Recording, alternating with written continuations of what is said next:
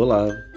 Autoridade e correção vem escrito na testa.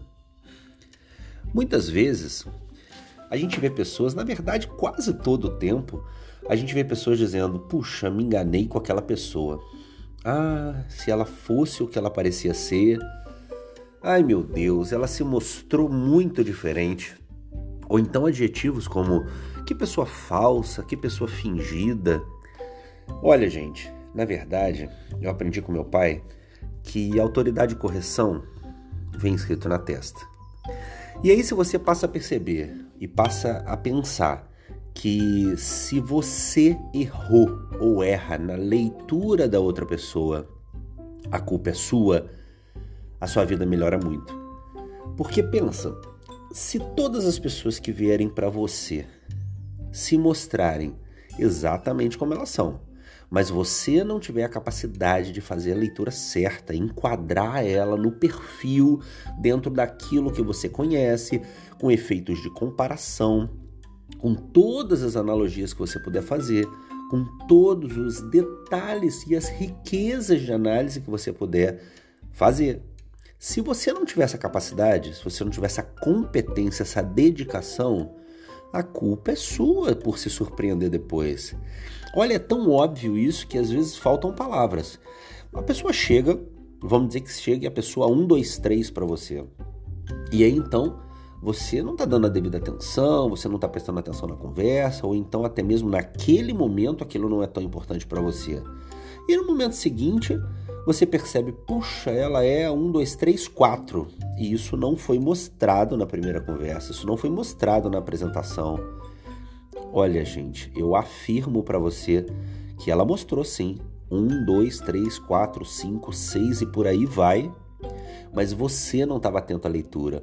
Ou então haviam emoções ou emoções ou, ou motivos especiais para que você fosse uh, tivesse uma leitura escotomizada, tivesse uma, uma leitura anuviada.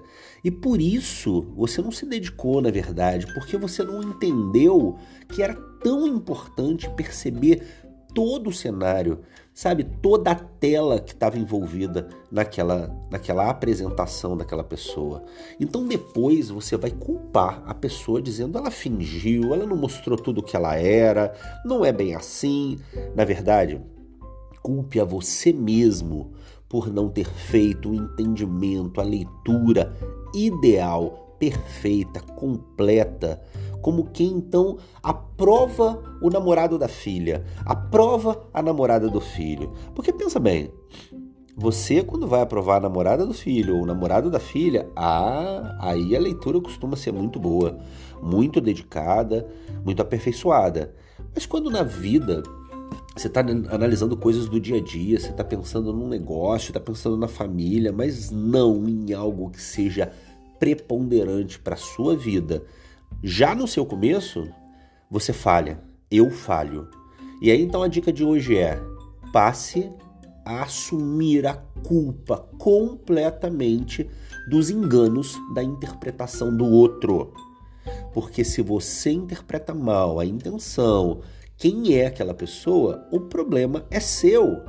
A pessoa não está fingindo, é muita pretensão da sua parte achar que todo mundo que se apresenta para você quer é, criar meios, subterfúgios para entrar um pouco mais, para chegar mais adiante. Olha, as pessoas muitas vezes são o que elas são.